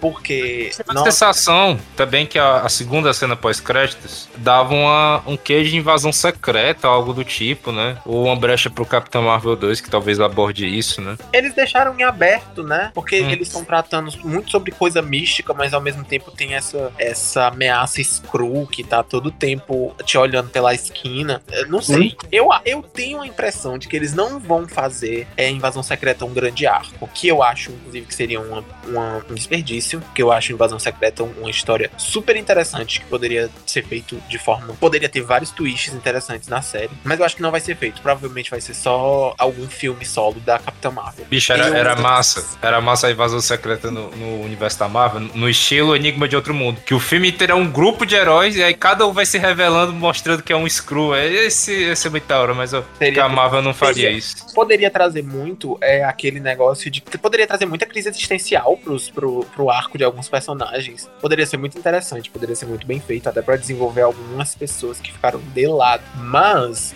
o, o que me preocupa mais com esse com, com o WandaVision é. Assim, eles, eles, claro, eles disseram, já disseram que não vão seguir aquela trope da mulher louca, da mulher super poderosa e louca. Ela não vai Deus, ficar né? louca. Graças a Deus, né? Porque já, já foi feito até a exaustão. É um recurso bem machista, pra falar a verdade. Demais. Mas eu Verdade. acho assim. Agora, tipo assim, me preocupa porque ela com certeza vai ser uma das grandes peças pro futuro do- do- do- dos filmes. Mas eu não tenho certeza de como vai ser o futuro dos Vingadores. Porque eles estão dando muitas pistas que o próximo grande filme vai ser Jovens Vingadores. Mas eu não sei como vai ficar os Vingadores mesmo. Porque restou Wanda, Doutor Estranho, Hulk, quem mais? De arqueiro. Gavião, só Ó, é. O Capitão América, o manto dele foi dado pro Falcão, né? pro Falcão e pro. Soldado Invernal também. Né? Thor tá no espaço, Capitã tá no espaço. Vespa e Homem-Formiga, que vai ter o Quantum Mania, né? Quantum Mania. Aham. Gente, sinceramente, eu não faço ideia do que vai vir aí. Isso é, isso é ótimo, sinceramente. Eu acho que Isso abre é uma possibilidade de. Esse momento, né? Eu acho que, como quem acompanha cinema, eu acho que a Marvel está me instigando a querer saber o que vem no futuro, como ela não, não vem fazendo, sei lá, uns 6, 7 anos pra mim. Então, é, né? ramos, né, também. Porque Exato. não precisa mais, não precisa mais ser só Vingadores o ponto central. Exato, sabe? Tá com personagens tão incríveis como o Blade, que eles vão adaptar, não é? Mas a gente tá, tá esquecendo que, assim, se no, no cenário normal já deveria ter sido estreado a Viúva Negra, né? Os Eternos. Então, tipo assim, na Eternos. cronologia que talvez a Marvel dos tinha Eternos. pensado, é, esses filmes já poderiam estar, não sei, trazendo o possível, né? De fato, vai trazer o possível né, futuro aí da Marvel nessa nova fase. É, E galera, aí, é multiverso, antecipou, né? né? né? A Chloe agora a, a diretora de Eternos, né? Eu tô muito Uhum. ansioso por essa cópia de Novos Deuses. Vou ser bem sincero. Olha como ela é Eu tinha desgraçada. falado em algum podcast anterior a esse que a Marvel não usava muito porque ela seguia muito um trilho, né, de planejamento. E agora que o arco fechou finalmente, né, do, do Thanos e as Joias do Infinito, isso abre brecha para que muitos projetos com uma vibe totalmente diferente uma da outra surjam, né? E eu acho isso muito positivo para para Deus queira. expansão daquele universo. Ou não, né? Abre, abre espaço pra mais planejamentos. É, e uma das teorias, assim, que eu acho que era as eu acho que era uma das mais esperadas que fossem exploradas nessa série da WandaVision, era justamente essa criação do multiverso, né? Talvez fosse apresentado nessa série da WandaVision, com a expansão lá do Rex, por exemplo, né? Uma das teorias é que iria talvez alcançar ali Nova York, meio que já servir de narrativa pro próximo filme do Homem-Aranha, do, do Doutor Estranho também, e o, o Multiverso da Loucura, acho que era esse, né? Acho que é esse o nome. É. E também não, eles não integraram muito isso, né? Tem a- as cenas pós-créditos, que eu acho que a gente vai comentar ainda mais pra frente, mas de fato a gente não vê isso concretizado na série, né? Essa questão do multiverso pela Wanda, que era uma das teorias que tinham. Tem uma uma teoria que eu tinha criado é que ela ia ser a vilã né, do Doutor Estranho 2, tipo, quando a, inicialmente, né, quando mostrou o diálogo até que tem da, da Mônica Rambeau com ela, que a, que a Hum. Mônica fala que, que ela tá se tornando uma vilã, né, e aí a- ela fala que talvez eu já seja. Aí eu já fiquei assim, hum, será que tá se concretizando? E nem foi, né? Estranho, né? Que não apareceu. Também vocês já comentaram isso? Ou apareceu. Tinha essa. essa esse, assim, né? Nas promos apareceu, aparecia ele, mas ah, no final, tipo. Eu acho que ele não apareceu. Parecia Eu- quem, gente, nas promos? O Doutor Estranho. O Doutor Estranho não apareceu em promo, não, criatura. Larga de ser louco. Não, ele tá dizendo que nos trailers dava a impressão de que tinha alguém falando com ela e era o Doutor Estranho. Eu até falei isso no, no Uhum. Comentando sobre os Woo. primeiros episódios. Era o Jimmy, era o Jimmy Woo. Mas não tinha isso, não, que ele ia estar na, ia aparecer no. Era um spoiler falso, era que nem, tipo, Só Foi, especulação. foi du- Uhum. É, durante, durante a temporada ia aparecer o Doutor Estranho, ia aparecer o Magneto, ia aparecer o Ultron, porque o ator que faz a voz do Ultron tava listado no James Google. Spader. E todo mundo Mas, pegou né? corda e nenhum veio aí. Mas, mas, gente, eu acho que o Doutor Estranho não apareceu porque ele tinha noção de que essas coisas estavam acontecendo. Porque o Doutor Estranho, ele, ele não é bobo, né? Ele, ele entende tudo que tá acontecendo no universo, né? Tanto que ele viu todas as realidades lá em que os E a Vingadores série faz muita né? referência a ele, né? Eu percebi muito isso também. É, sim. In- indi- indiretamente. É o que? Indiretamente também, não? Ele não apareceu por questão de tempo mesmo. Enfiar mais um personagem, gente.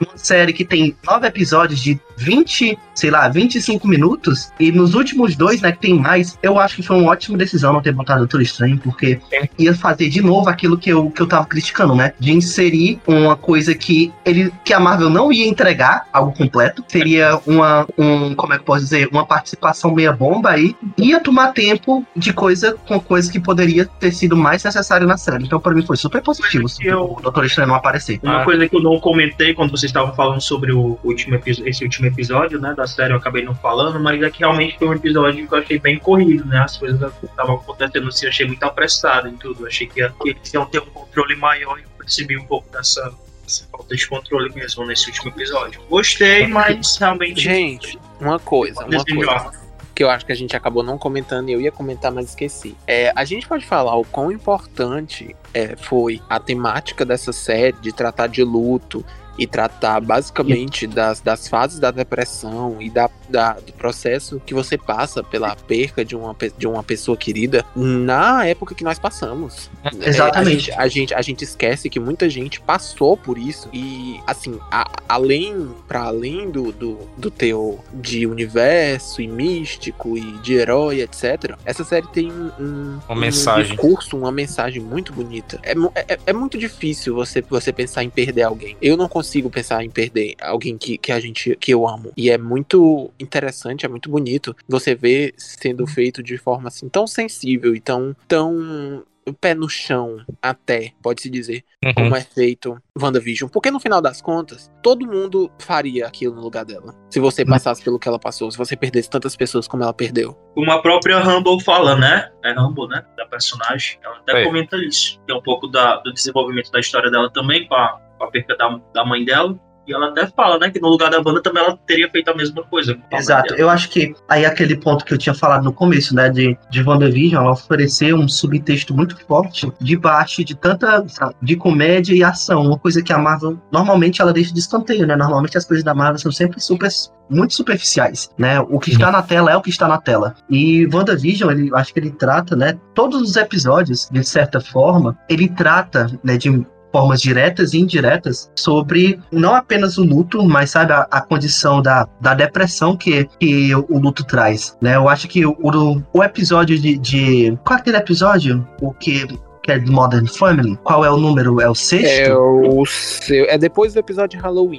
Eu acho que é o Exato. Eu, acho que é o 6 ou o Certo. 7. Ele tem, né, ele tem aqueles diálogos muito interessantes da Wanda falando sozinha, né, com a câmera, igual The Office, e Modern Family também, né, e ali ele mescla o humor com a realidade de uma forma tão incômoda, né, que a gente sente ali aquela, é, o que a Wanda tá falando, o que ela, sabe, o como ela tenta fazer daquela situação muito triste dela, sabe, uma, uma realidade mais leve. E eu acho que a série acerta demais em fazer, em tratar desse tema de uma forma tão séria, sabe? E também tão, não criativa. Eu sempre fácil- esqueço fácil da- palavras. no- É fácil do espectador se identificar, né, com a situação. Exatamente, é isso. É o velho relatable. Eu, eu, eu me identifico muito até com esse, esse tipo de, de série que trata do luto. Eu acho que é por isso que eu gosto tanto de, de Residência Rio, a maldição da Residência Rio. Porque, eu não sei, tem al- alguma coisa sobre a perca e a tristeza, sobre a, a, a sua relação, a relação que a gente tem com a morte, né? De pessoas próximas a gente que a gente não consegue entender e a gente passa por situações complicadas depois. E não sei, foi, foi principalmente mais efetivo a Marvel não ter optado pelo, pelo a narrativa da mulher louca, porque ela não é louca. Todo mundo tá, tá sujeito a passar por aquilo. Nossa, aquela cena dela conversando com o Visão no quarto dos Vingadores, do- dos flashbacks, é muito bonita. É Uhum. muito bonita. Ela comentando sobre que toda vez que ela parece que tenta se levantar, vem uma onda e derruba ela novamente. É, mui- é muito, é muito interessante ver a Marvel tendo a coragem de, de tratar sobre isso. E tem aquela fala, né? Super bonita que Muito legal esse que é o diálogo. luto, se não o amor que perdura, né, galera? Aí. É, esse diálogo que o João citou, ele realmente é muito bom, né? E ainda tem um pouco de cômico nisso, né? Até a bruxa lá, ela, ela fica emocionada, acho muito legal. Ela debocha, aquela desgraçada, ela debocha de tudo. Desgraçada pra eu amar. A bruxa de 71. Tomara que ela apareça em Doutor Estranho, ó. Eu gostei muito Olha, dela. eu adorei, adorei. Vamos lá, eu adorei. A Wanda deixou ela lá em suspensão e disse assim: Eu vou voltar pra te ver. Porque você, você sabe que ela vai voltar pra ter umas aulinhas de um EAD com a, com a Agatha antes de. Talvez até no filme, né? Um intensivão com a, com Um a Agatha. intensivão. Sério, gente, puta que pariu. É, saindo de um assunto sério pra, pra uma coisa assim mais leve. Puta que pariu. Que cena quando a Agatha se vira e vê as runas nas paredes do Rex. Assim, tudo bem, vamos lá. A Wanda deve ter uma, uma memória do caralho pra ter se lembrado de como faz aquelas runas. Tudinho, depois de ter apanhado ali naquele, naquele porão e ainda ter conseguido memorizar tudo Vou bem. passar a, pano, a gente e aí- espera espaço pano. Porque olha que cena boa. Que cena do caralho. Meu Deus céu. Fosse no cinema, ia ser tem, tem, muito ovacionado. a ver, Ia. tem muito a ver com, com o que eles falam, né? Que diferente da Agatha, ela não precisa meio que fazer lá os feitiços e tudo, é meio que automático, assim, né? Algo que meio do sentimento dela ali na hora. Não sei se ela precisou fazer um feitiço e tudo. Tem um pouco disso, né? Mas, gente, quando ela aparece com uma feiticeira escarlate, eu fiquei tipo, uou! Caralho, finalmente, sabe? Ficou muito bem feito, sabe? A adaptação do, do visual dela, né? Que, que se realmente fosse igual ali o dos anos 60, não, ia ficar legal, né? Mas eles conseguiram fazer uma, uma adaptação muito boa. Meu- gente, vocês não estão vendo, mas a tela do João bugou agora, estilo a série mesmo. Quando a Wanda não consegue. Quando a Wanda não consegue conciliar bem o que tá rolando. Para a ação, para a gravação agora. Não, mas, ó, gente, eu acho assim, o, o lance do, do, do uniforme é muito difícil falar de, ah, eu quero fidelidade na adaptação dos uniformes. Principalmente em questão de personagem feminina, porque é tudo muito sexualizado sem necessidade. Então eu acho que demorou pra ela aparecer com a, com a tiarinha, né, icônica, mas eu acho que foi feito da forma certa. Tá mu- ficou muito bonito. Ficou muito, muito bonito. Agora eu só. eu- podia ser um pouquinho maior. O chifre poderia ir um pouquinho mais pra cima. Tipo o da. da- tipo a, a, a fantasia dela nos anos, no, no episódio de Halloween. Poderia ser um pouquinho maior, mas eu gostei. Tá muito bem. Ficou ótimo. tá linda. Eu também achei belíssimo. Só não gostei tanto do, do cabelo. A, a crítica, né? A- o esquadrão da moda agora. Pô, mulher, ela tava voando, Samuel. Ela ficou assanhada, é assim mesmo. Parafraseando Samuel Carvalho. Ficou ótimo. Eu também gostei muito dos filhos dela usando os poderes lá no último episódio. Achei bem divertido. Eu também achei bem legal, né? A, como a roupa da- das crianças sempre acompanham a, a tonalidade de cor do- dos uniformes dos quadrinhos dele, né? Sim, Não sim. importa que roupa eles usam, acho que o Celery sempre tava aquela roupinha um pouco mais perto do verde, já o, o Icano com o azul e vermelho. É muito legal como eles, eles utilizam isso, né? Exatamente. Figurino, a série acerta demais como eles sabem nos anos 50, 60 e 70. Eu adoro toda, toda a produção de arte da, dos três primeiros episódios, sabe? Eles acertam muito na questão de, de cenário, de, de composição, sabe? De figurino. E eles têm, e até, até nos figurinos mesmo, eles têm é, referências a coisas icônicas da época, que é tipo a Wanda é, vestindo calças no episódio dos anos 60, que não era permitido mulheres usarem calças. É, e aí, Ah, com uma referência, eu acho que é a Dick Van Dyke, que a personagem usou e tudo. É, é muito interessante que tem até a fala da menina depois dizendo assim: é, é, é sobre a forma que eu me visto? Ela, é, mas agora é muito tarde pra mudar isso, sabe? Então, é, é- é sobre o, o lance das camas, as camas separadas. Falar isso das camas separadas. assistindo Com o Matheus, ele perguntou, vale, mas por que, que eles estão em camas separadas? Eu fui explicar, e tudo, porque na época. Tipo assim, é muito Uhum. interessante a, a nossa geração ter esse, esse contato com a forma que aquilo era feito na época, né?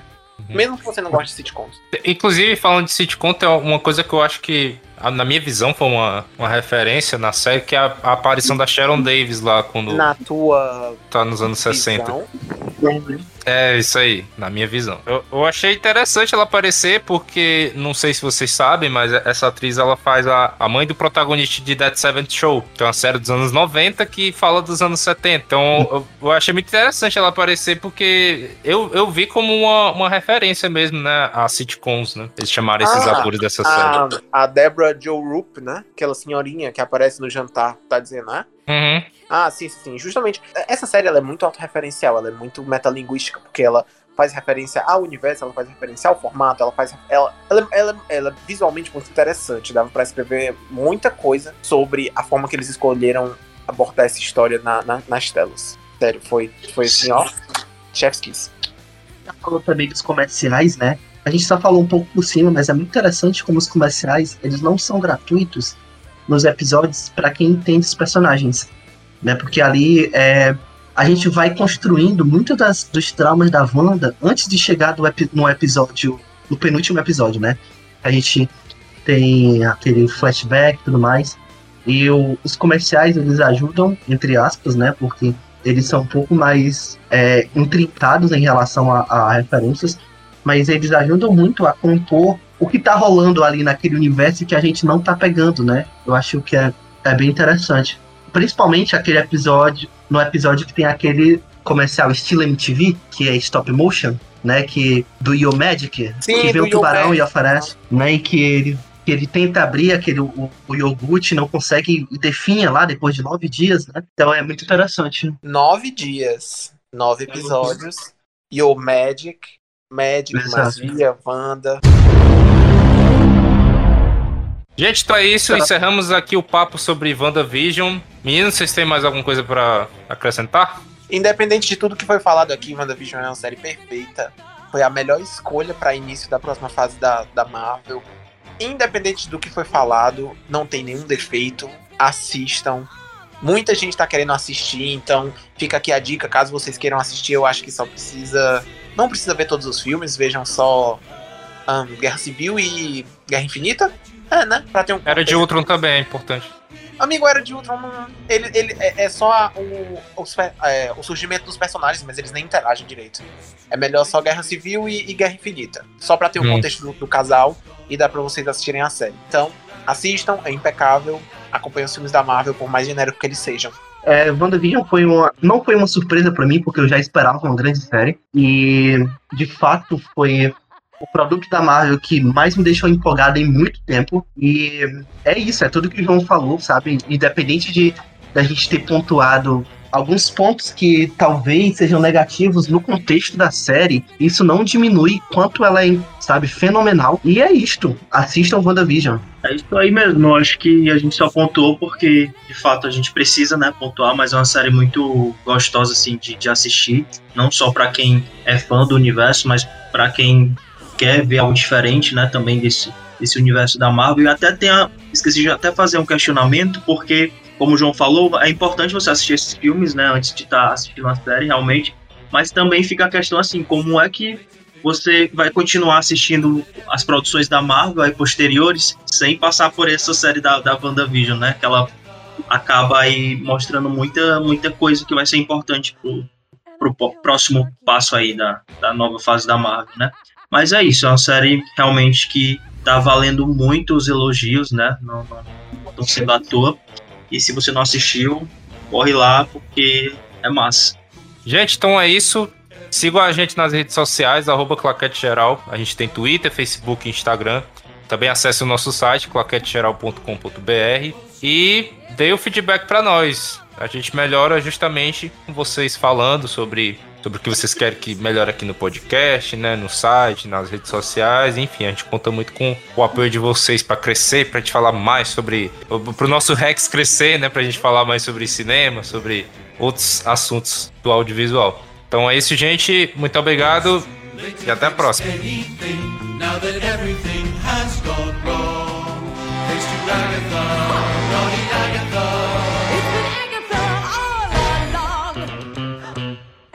killed Sparky too.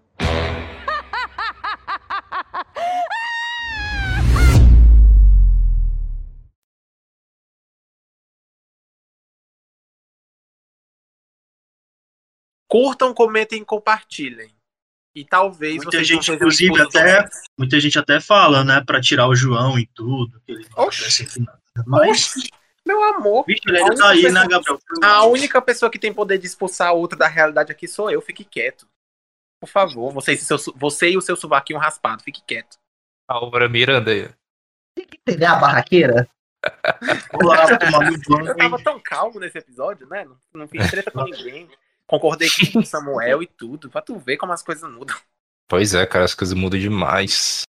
É só, é só, é só ver o tema do próximo episódio. Provavelmente tem briga. Já, já são dois episódios de paz. Próximo episódio tem que ter um quebra-pau.